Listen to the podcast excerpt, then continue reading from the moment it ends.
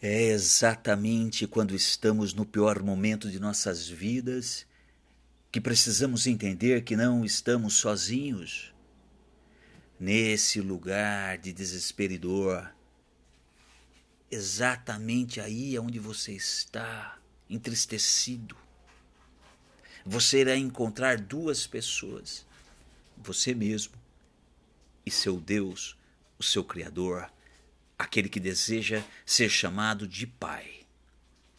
É quando você para de olhar para a realidade que te afronta, que te machuca, e olha para aquilo que Deus quer de você, é que você irá entender que Deus quer ser Pai, quer cuidar de você. Como disse Jesus, e qual o pai entre vós, se o filho lhe pedir pão, lhe dará uma pedra? Ou também, se lhe pedir peixe, lhe dará uma serpente?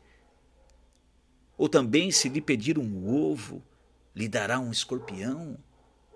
Pois se vós, sendo maus, sabeis dar boas dádivas aos vossos filhos, quanto mais dará o Pai Celestial, o Espírito Santo, àqueles que lhe o pedirem. Não é hora de se esconder de Deus é hora de olhar para Ele. Porque qualquer que, re, que pede, recebe. E quem busca, acha. E a quem bate, abrir-se-lhe-á. Essas são palavras de Jesus para você. Encontro profético.